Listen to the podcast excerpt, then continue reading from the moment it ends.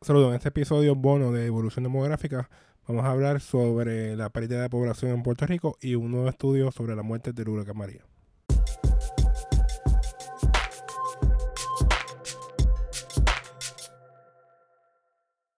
mil personas. Esa fue la cantidad de gente que perdió Puerto Rico en un solo año y es lo que vamos a estar hablando en este episodio bono de evolución demográfica y también vamos a estar hablando sobre un nuevo estudio sobre la muerte del huracán María que tiene datos bien parecido a otros estudios anteriores. Para los que me conozcan, mi nombre es Raúl Figueroa, soy demógrafo y este es mi podcast Evolución Demográfica.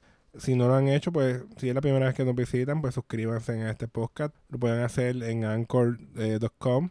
También lo pueden hacer en Google Podcast, Spotify y muchas otras plataformas. Todavía no estamos en Apple Podcast, pero prontamente debemos estar ya suscritos a esa plataforma también para que lo puedan escuchar a través de Apple Podcast. Eh, hoy en este episodio pues vamos a estar hablando un poquito sobre esta pérdida de población que hubo en Puerto Rico entre el año 2017 y 2018. Los datos más recientes que tenemos sobre la pérdida de población son de las estimaciones de población que genera la Oficina del Censo de los Estados Unidos. Son estimaciones que ellos hacen todos los años. Eh, y lo nuevo que tenemos principalmente es eh, que tenemos datos ya a nivel de municipio que previamente no estaban disponibles para Puerto Rico. La pérdida de población de Puerto Rico, que es de 130 mil personas, es posiblemente la pérdida de población más grande en la historia de Puerto Rico en un solo año. Y se debe principalmente a la emigración. Aquí ellos nos dan que la emigración ellos la estiman en 124 mil personas, lo que es prácticamente el doble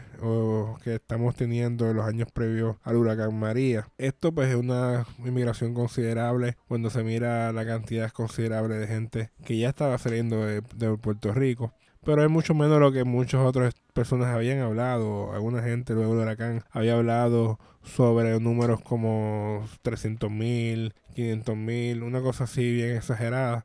Yo ya había dicho previamente que ese número está muy inflado, que realmente el número debería estar entonces cercano a esto que estamos hablando ahora. Porque muchas de las personas que se fueron luego del huracán lo que hicieron fue que volvieron eh, prácticamente rápido y no era migración, solamente estaban saliendo temporalmente para eh, eh, evitarse los problemas o poder pasar entonces un mejor tiempo en lo que la cosa en Puerto Rico se estabilizaba, en lo que en Puerto Rico la luz volvía y las cosas eh, mejoraban. Así que realmente en ese momento yo había dicho que ese número encontraba que era muy exagerado y eh, el censo también piensa lo mismo. El otro componente principal de la pérdida de población que tenemos también es que los nacimientos siguen bajando, y eso hace que entonces lo que se conoce como el crecimiento natural, esa diferencia entre la gente que fallece y la gente que nace, pues siga aumentando pero en forma negativa. Tenemos ya entonces más de 6.000 muertes más que nacimientos para ese periodo y en este momento que estamos hablando debe ser mucho más, debe estar cerca de 10.000 ya posiblemente, porque los nacimientos siguen bajando, la tendencia de los nacimientos es muy a, la bajada. Y estamos hablando de que Puerto Rico posiblemente en los próximos años vamos a ser posiblemente el territorio con la tasa de fecundidad más baja a nivel mundial si continuamos esta tendencia por lo rápido que está bajando. Y, obviamente la migración es un componente importante para esto. Lo que tenemos entonces a nivel de municipios, que todos los municipios están perdiendo población. Ya eso era algo que nosotros sabíamos. En Puerto Rico ya previo el huracán, eh, todos los municipios estaban perdiendo población inclusive Gurabo, que era el municipio que por un tiempo se estuvo manteniendo como aumentando población, pues ya a, través, a partir del 2016 ya había empezado a perder población. Así que prácticamente lo que hizo el huracán fue que duplicó la pérdida de población en todos estos municipios. Tenemos que la mayoría de los municipios perdieron entre 2 y 5.1% de su población. Los municipios que más perdieron población fueron Las Marías, Peñuelas, Guánica, Lares, Ponce, Fajardo, Yauco, Ceiba, San Juan y Bayamón. Todos estos municipios perdieron entre un 4.5 y 5.1% de su población. Muchos de estos municipios eran los que ya estaban perdiendo población más. Por ejemplo, Ponce estaba perdiendo mucha población, San Juan, Bayamón, o sea que eran municipios que realmente ya previo al huracán estaban perdiendo mucha población, así que prácticamente se duplicó esa pérdida de población que previo al huracán estaba acercando al 2%, pues ya se duplicó a sobre el 4%. Y también tenemos entonces que los municipios que menos perdieron población, pues tenemos entonces ahí Gurabo, Toa Alta, Barceloneta, Nahuabo, Las Piedras, Coamo, Junco, Atillo, Dorado y Canóvanas también nuevamente. Municipios que están perdiendo población, pero no están perdiendo tanta población previo al huracán, así que se mantienen como los que menos están perdiendo población, pero como quiera perdieron una cantidad considerable entre un 2 y un 3% de su población entre este periodo. ¿Qué debemos esperar en el futuro? Pues realmente debemos esperar que la pérdida de población continúe, no a estos niveles tan drásticos que ocurrieron por el huracán, pero debe continuar esa pérdida de población en los próximos años. Así que hay que estar pendiente eh, a qué ocurre principalmente esa migración que esperamos que baje un poco a niveles que estaba previo al huracán o inclusive mucho más bajito tal vez a lo que estaba previo al huracán. Así que hay que estar pendiente para ver qué va a ocurrir durante los próximos años en ese sentido. También eh, que estar pendiente de los nacimientos, la natalidad que está bajando considerablemente y otro factor que va a hacer que la población pues siga bajando y también envejezca rápidamente. El otro tema que quería hablar es el estudio sobre la muerte de Lucas María, es un estudio hecho por dos investigadores, uno de ellos es Raúl Cruz y el otro es Erin Mead. Estos investigadores pues hicieron un estudio llamado Causes of Excess Death in Puerto Rico After Hurricane Maria, a Time Series Estimation.